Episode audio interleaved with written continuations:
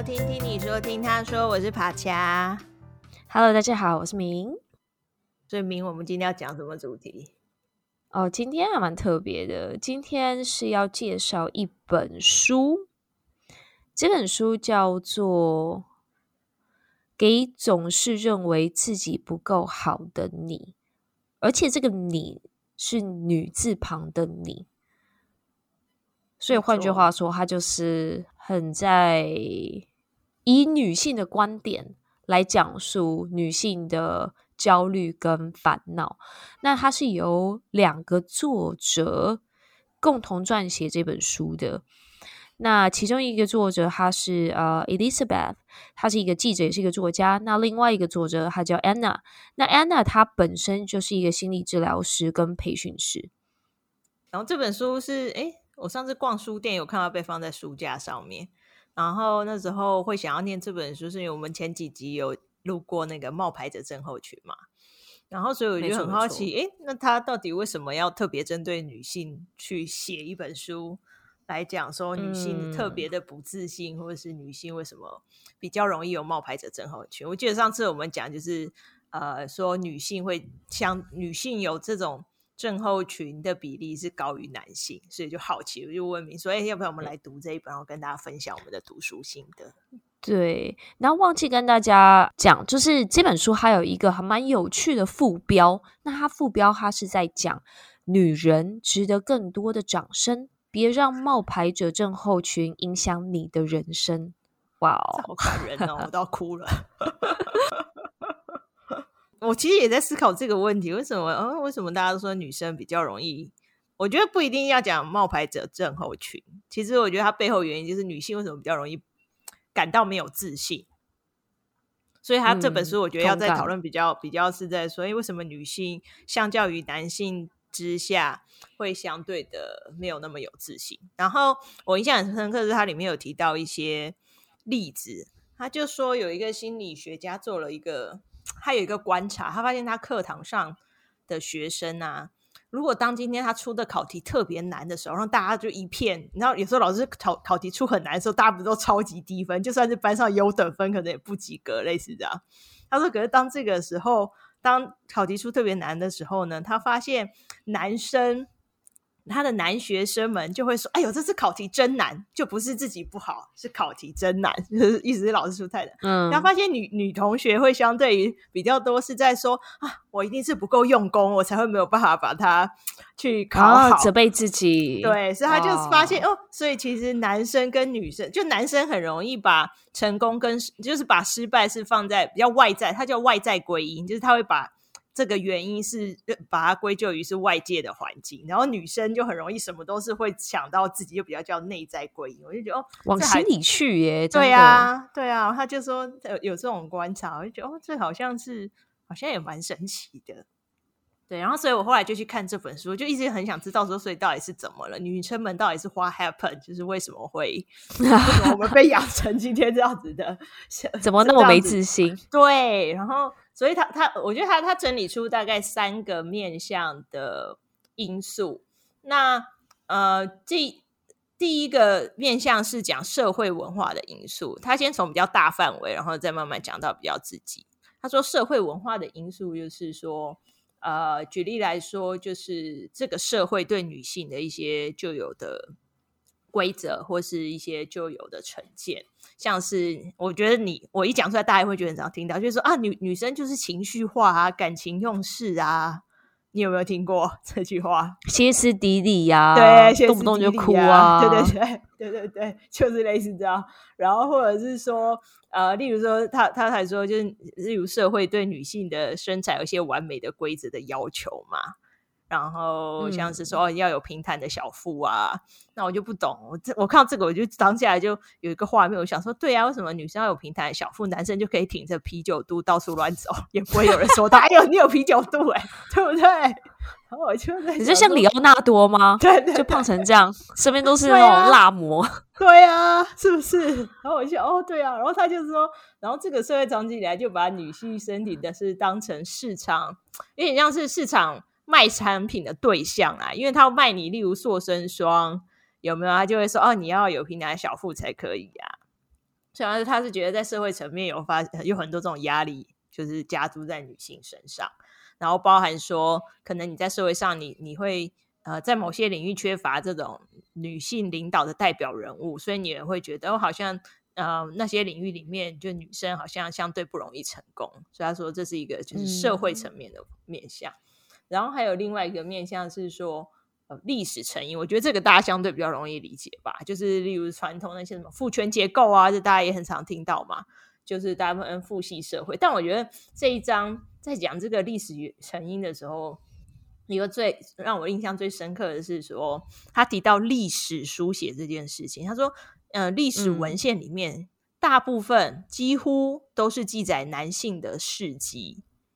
然后，如果有记载女性，也可能顶多是记载她红颜祸水，类似这种，就是 让的确啊，对啊。然后，所以他就是说，因为自古以来，就是男性喜欢把自己的丰功伟业写进历史的文献里面，或是记录下来。可是他说，女性不会，嗯、因为女性可能花很多时间在在在家庭里面，或是她可能不觉得她做的事情有什么厉害的，需要被记录下来。嗯我觉得另外另外一方面也是因为这些在撰写历史书籍的人也是以男性的观点，大部分都是男性来描述或是在写什么史记啊。对啊，因为以前女生又不会念书，有没有？所以自然就没有这种机会。啊、所以我觉得这是一个。然后，然后我也，然后它里面这本书里面，它这这一章节，它就 quote 很多历史伟人说过各种。就是贬低女性的话，我才想说，哇塞，原来柏拉图啊，嗯、什么那些很很大的这些呃这些哲学家都讲哲学家，对，然后我就想说，哇，或是一些文豪大文豪都讲过那种，就是例如，反正他们讲话就是类似有女性就是男性的附属品啊，类似这样子，或者说女女性就是就是智力比男生低啊，什么为为的，我看到我就觉得哇，原来大家曾经说过这些在讲什么。疯话，这是讲什么屁话，我也不懂。那我就所以我印象很深刻啊，对啊，然后他还有在另外一个因素，他是在讲呃来自家庭，嗯，我觉得家庭真的是一个很 critical 的元素，因为每一个人他们人生中阶段第一个 circle 就是让他们有归属感跟认知感，嗯，大部分都来自家庭嘛。那家庭就是呃培养童年、培养自信的一个非常非常重要的时期。对，那就是呃从家庭的聆听或是反馈，甚至到理解，呃不管是男生跟女生，就是父母的态度，都会影响到小孩子怎么去接收或是建构自己的自信。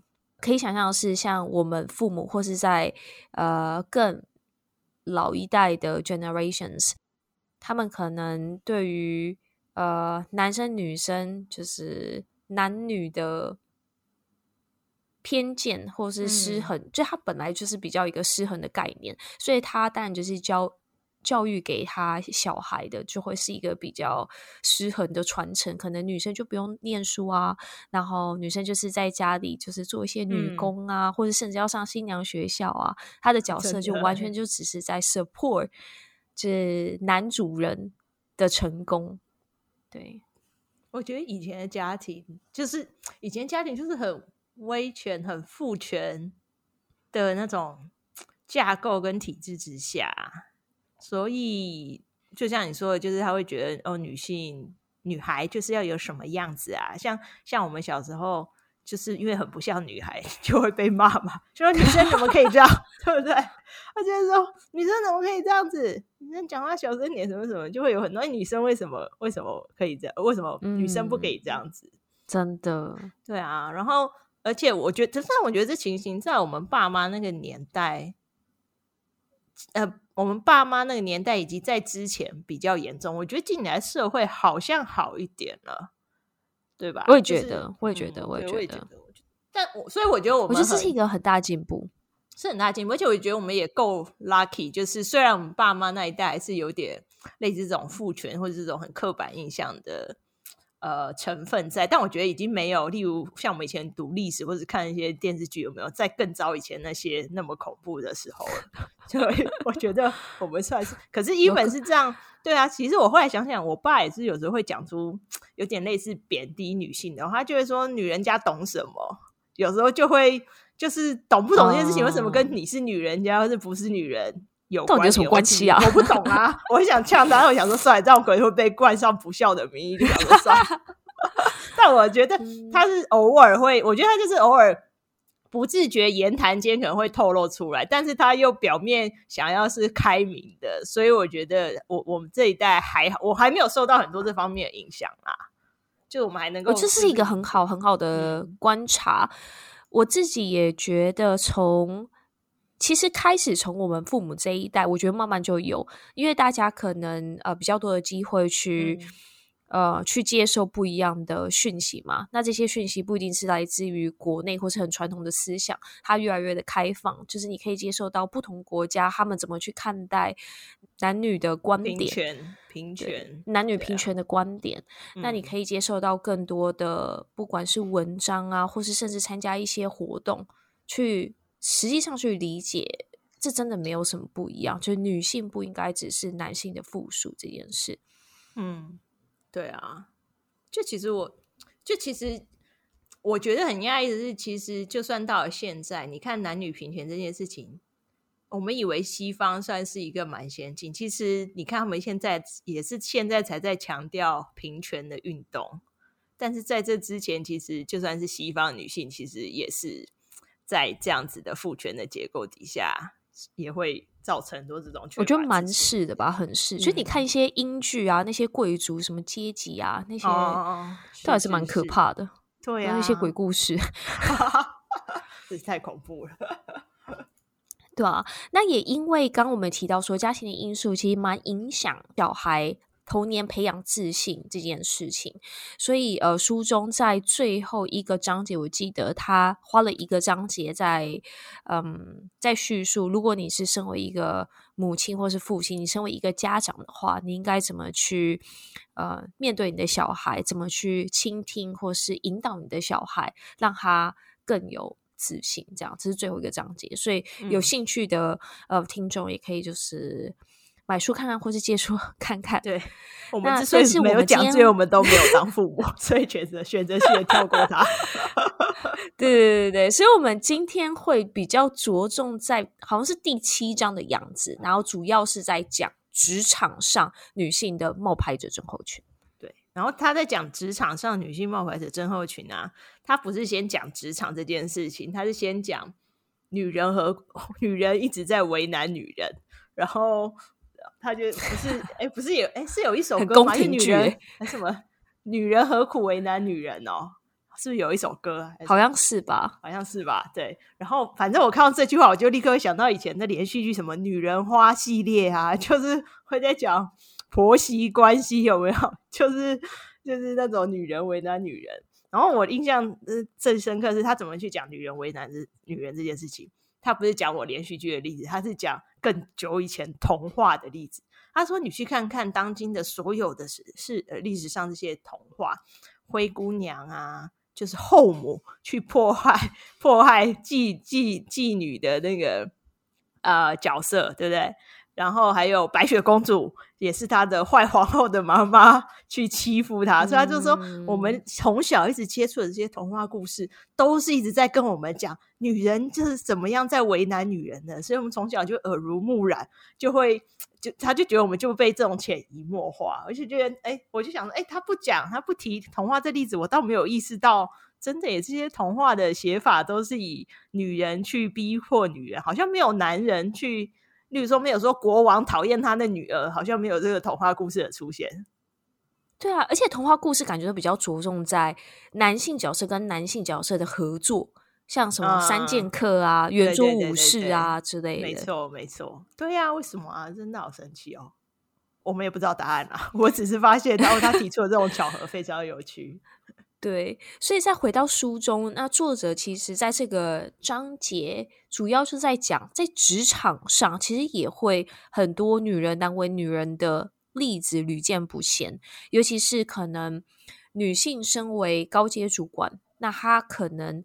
比较不会，这是书中，这是书中。哦我先讲，嗯、我们之后，我们等一下会分享我们各自的经验。但书中他还讲说，其实有大部分的高阶职，呃，高阶主管，女性的高阶主管，她比较不会同理就是可能同个公司的呃其他女性职员。对，嗯、那书中他有一段话，他是这样写，他在讲到关于竞争这件事情，竞争是我们意识到自己的价值的一个方式。嗯。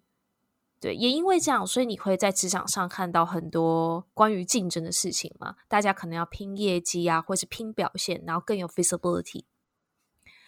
那敌对的基础并非建立在力量之上，而是被其他女性取代的恐惧。所以，当女性在职场上很常难为同样的性别女性，她某种程度也是在。在表述这个人，他其实没有很很强的自信，所以他害怕被取代。嗯嗯。那另外一个观点，而是其实女性要在职场上有非常非常好的表现，我觉得以呃近代或是在早些年以前，它是一件非常难达到的事情，因为大部分的职场都是被男性呃垄断嘛。嗯嗯。尤其是如果你真的要到很上面的。呃，职位的话，所以女性其实是非常非常不容易的。那你甚至可以想，如果一个女生要在十年前，或是说五年前好了，要达到很上面的位置，某一方面她其实是放弃自己的其他生活，她可能选择不结婚，她可能选择不要有小孩，所以她牺牲了很多事情来换取她现在的成功。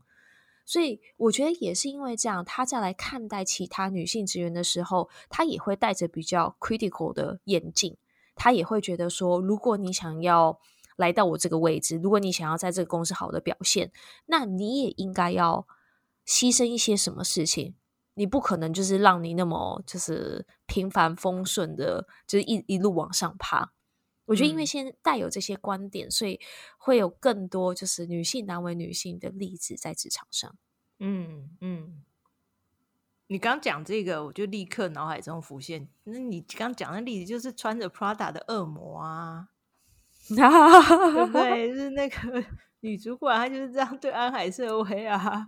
就是我我觉得就完全是你你刚刚说的，就是因为她自己放弃了一切来得到她现在这个地位。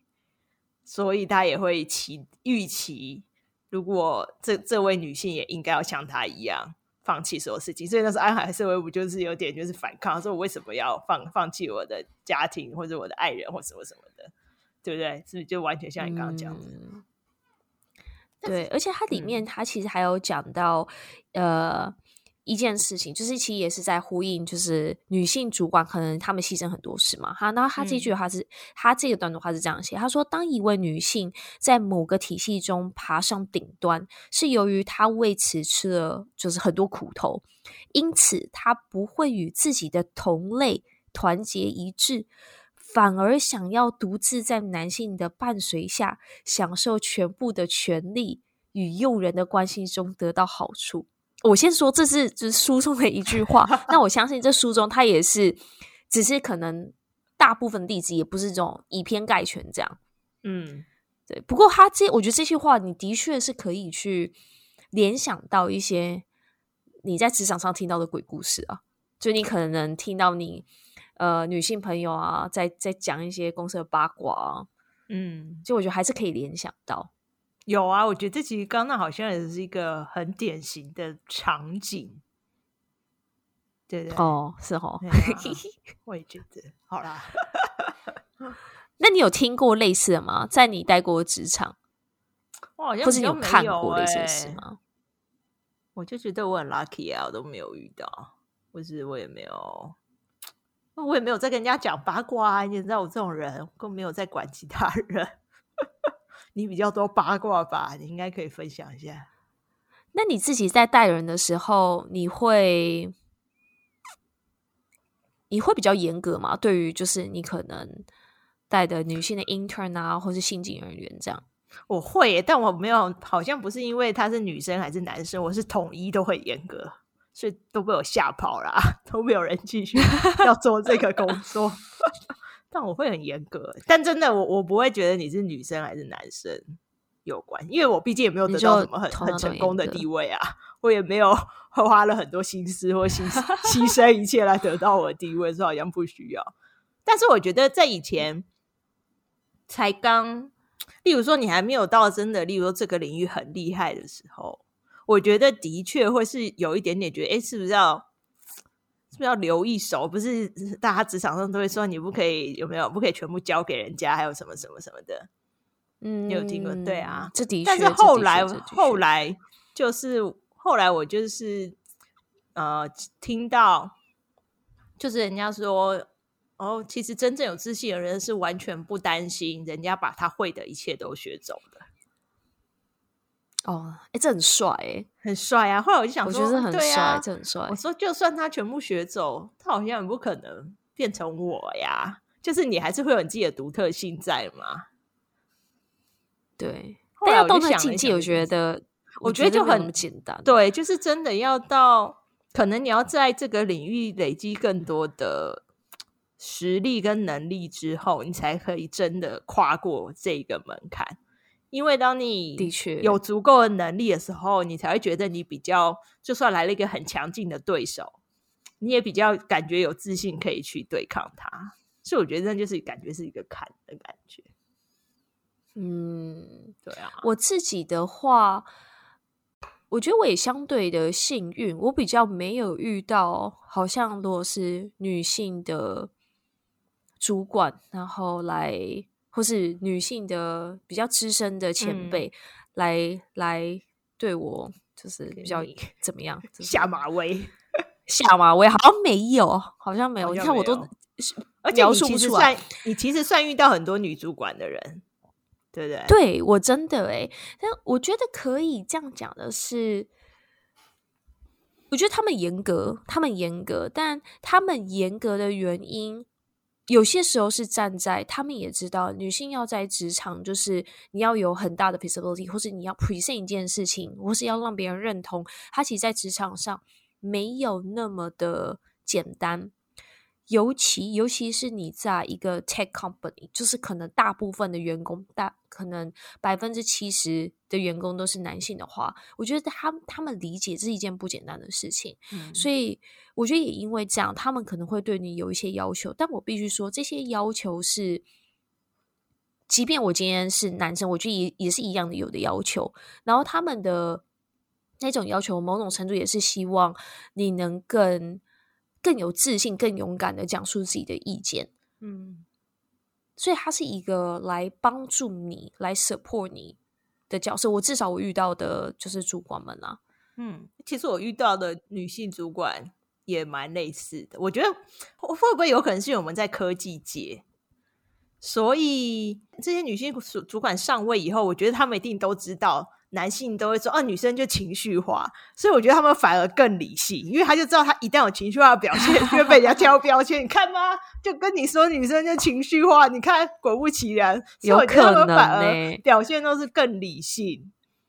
然后就是为了怕被人家这样讲，然后而且我也蛮同意，就是我觉得通常女性主管跟男性主管比起来，女性的确是更严格。可是就像你说的，她的严格不是。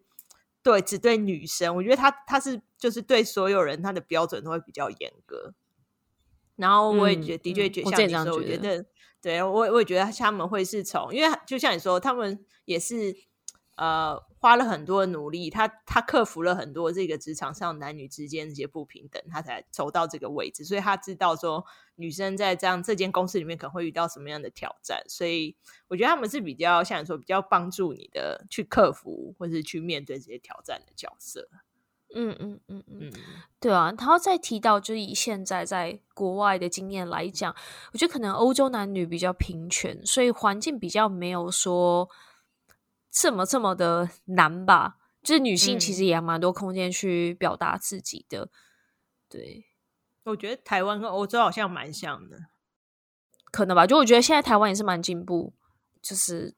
重视这一块，男女平权这一块，嗯、那我甚至觉得公司其实会有不少人很努力在推动，呃，女权，就是女性声音，要让女性声音有更多被听到，这样。嗯，例如嘞，就他们很重视啊。那他们会做什么事情？例如有特别的活动。我觉得有像一定有特别的活动，或是会办一些特别的讲座。那甚至呃，譬如说，我而且那个活动它不是只限女性，它是也是让公司的其他男性来理解，就是他们应该要有更多的包容。那其实因为像这些组织比较，就我说在。呃，公司内的组织它越来越壮大嘛，所以也会让上面的人，像 board member 去理解到说，女性她其实是有非常有呃非常有能力，那她可以提供的贡献也非常多，所以你会看到有越来越多的高阶职位它是由女性哦，对，是女性这样。嗯，台湾职场我是没有特别有印象，大家因为我记得我之前看你 po，例如说他们会那个。什么是什么 We Women Day 啊？他们好像公司还会有特别的。可是台湾，我印象职场好像不会针对三八妇女节有什么 特别的，就是对女性有一些什么特别的礼物啊，或什么，好像没有。大家就知道哦，三八妇女节，OK。对，我我还蛮幸运，我现在在在的 team，他是就是三八妇女，他也是。大部分都是男性，就我们的 team 嘛。嗯、那他呃，就在三八妇女节的时候，都会固定送花，然后就是给所有的女生。哦、对，然后之前我们对很 sweet。然后之前我们在做，嗯，可能每一个 spring 的那叫什么反省嘛，retrospect，、嗯、就是有一个男生他也贴了一张 post，就在讲说他很感谢 team 里的所有女生，他觉得。就是 you are amazing，就是尤其你是在一个这么男性、这么多男性的一个职场上，但你依然的贡献就是很多。然后就是那个 pose，就是他是给全部替你的女生的，然后就哇，真的耶！我从来没有听过人家这样讲哎。但真的当下听也会蛮蛮感动的，对啊。但你知道我我最近听到是之前就是我们公司才，譬如说。第一年的时候，然后呃，可能女性员工是非常非常少数的。然后那时候的女性员工，因为有些还是待蛮久到现在嘛，那他们说一开始的公司的状况是，嗯、大部分都是白人男性在诉说他们的意见。哦，然后他们甚至是连一些对很典型，然后甚至是连一些 company event，他们都是会拿女性来当开场的玩笑。嗯。就他们可能会讲一些就是笑话来当 opening 嘛，那那些玩笑都很带有女性歧视，嗯，所以其实要让公司走到这一步，其实也是靠很多女生她们一起去 push，她们可能直接就是 schedule meeting，让 HR 也参与，让他们知道说他们在职场他们就是不舒服，为什么他们要去，嗯、他们要受到这样的对待？哦，诶，所以你们公司从你刚刚说那样子，就是很很白人男性，然后转变到现在，现在说这样相对比较平权，这中间大概多久时间啊？确确切时间我不太确定，但我觉得应该有。应该也会要有三年吧，三四年。我觉得就是陆陆续续的在、嗯、在推动。嗯、那我觉得更有趣的事情是，虽然有点离奇啊，但我觉得更有趣的事情是，我们在三八妇女节就是很多嗯关于女性的一些活动嘛。那甚至就是男女生平权这件事情已经是一个算 common sense，但我们又会带到说，那女性的平权其实女性应该不分任何的 nationalities。嗯。举个例子来讲，就像我们公司网站就会画一些插图嘛。那有些就是可能，呃，黑人女性她就会讲说，黑人呃的同事就讲说，哎，为什么这上面她没有带 color 的女性插图？为什么都是白人？嗯，嗯，所以它就会影响到我们的 brand design，然后我们就会去画或是去做一些它更包容性的设计。嗯，就我觉得它是一直一直慢慢的一点一点被 push。嗯，可是我自己我觉得有很大的感觉是，如果你要让这些事情发生，就我说，就是很多人去慢慢去推动嘛，你要让这些事情发生，某种程度是这个人、这个女性或者这个个体，她是要去勇于去争取自己应该要有的，我不能说利益，就是他应该要有的空间。但是你要可以这样勇于去争取，某种程度就是。你要对个人有一定的自信，嗯，对啊，所以我觉得其实今天这个主题都是环绕在怎么就女性的自信感的建立上面。然后，所以这本书它其实也有在讲说，那我们身为女性，我们可以怎么样去掌握自信？那其实我觉得他讲的好像跟女性没有什么特别关系，但基本上还是我觉得就是你要怎么去掌控自信，其实最最基本就是你一定要先很全然的去认识自己。就是那这个认识自己，不是只有说认识自己厉害的地方，你要认识自己不厉害的地方在哪里。然后呢？呃，你先透过认识自己之后，接下来他讲一个很重要的事情，你要有过掌控的经验。掌控的经验就是你要有过一在一件事情上面有成功的经验，它就会累积你的自信。嗯。那这件事情不用很大，有时候只是例如你成功的减肥，或者是你成功的健身成功，这种其实就可以帮助你建立一定程度的自信。其实这部分就是根据就是呃建立。增加你的能力有关啊，对，所以你一定要有过这个成功。嗯、所以以前其实我们在做案子的时候也是嘛，你要推动一件事情，你光讲的那个讲的五花乱坠，没有天花乱坠，没有人理你嘛。你一定要 靠讲五花肉，讲说什么五花乱坠，天花乱坠。好，就是一定要先从一个小成功开始，所以你一定要有一个，就是那个成功再小都没有关系。但是你一定要让自己有过这个成功的经验，他就会。诶，我要加一点，好，我要加一点非常重要的事情。嗯、我其实也是提醒呃所有的听众，就是我非常同意你要有成功，不管在校，但有一点绝对不要忘，你不要忘记忘记去庆祝你的成功。啊，对，没错，就是你要让你自己知道，尤其是自己，但别人也是很好，让大家知道你的成功，但一定要让自己知道你成功了什么，然后你要为这件事情对自己不只是感谢，就是你要觉得自己超棒。哦、我觉得这样的这样的话，你累积才会增加。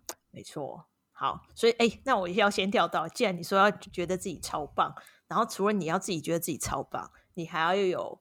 另外一件事情就是你要有社会说服，就是这个社会也要告诉你说你很棒，所以你要立刻去你身、嗯、身边的朋友讨拍，让他们跟你说你很棒，或是 就是你要有社会的认同，然后就你会发现哦，原来不止我自己觉得我很棒，其他人看我也觉得我很棒，所以这样就会再增强你自己的自信感。然后这时候如果又再加上你有过他他是叫替代的经验，他就说如果你看到例如说跟你一样的人他也成功，你就会。那个自信感就会更增加。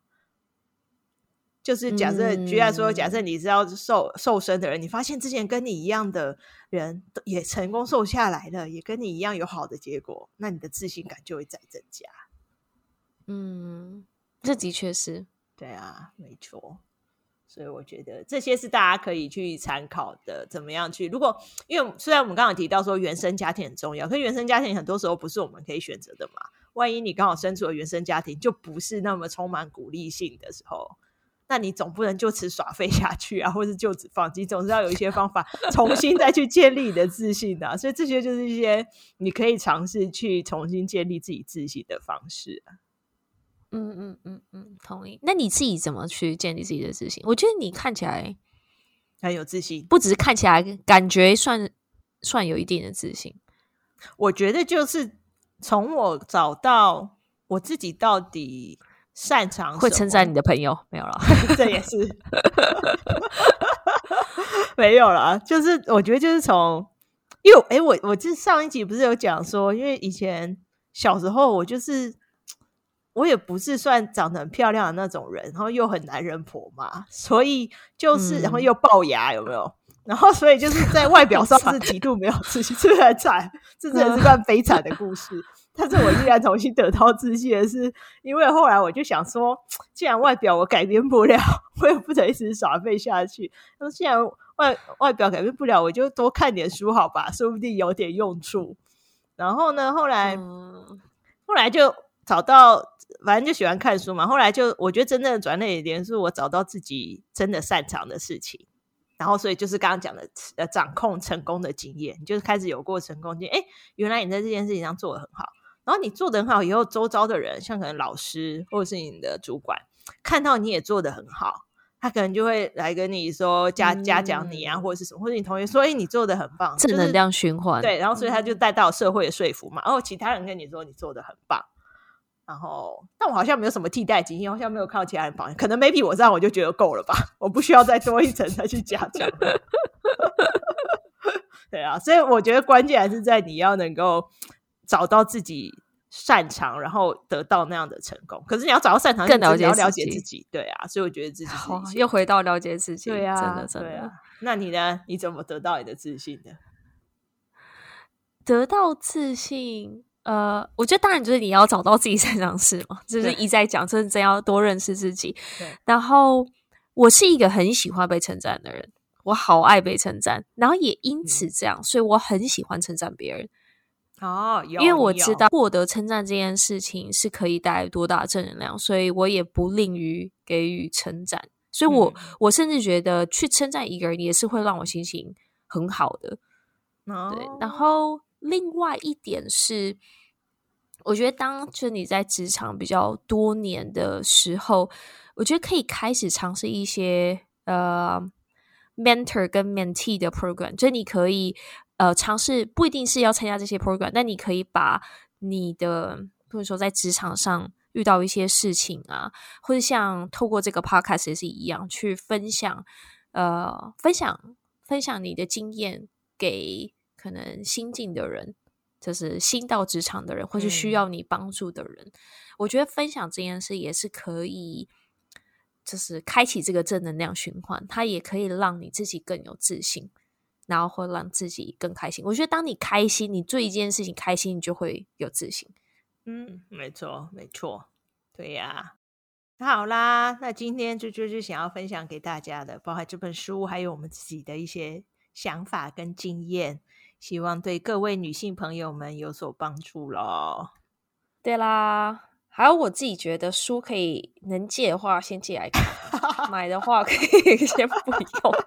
虽然这样讲也不太好，去书店先翻一翻啦。我就觉得对，书店先翻一翻，对，然后再决定怎么样。好啦，我们再积极物色下一本书，再跟大家分享吧。好，今天就到这边啦，拜拜。拜拜。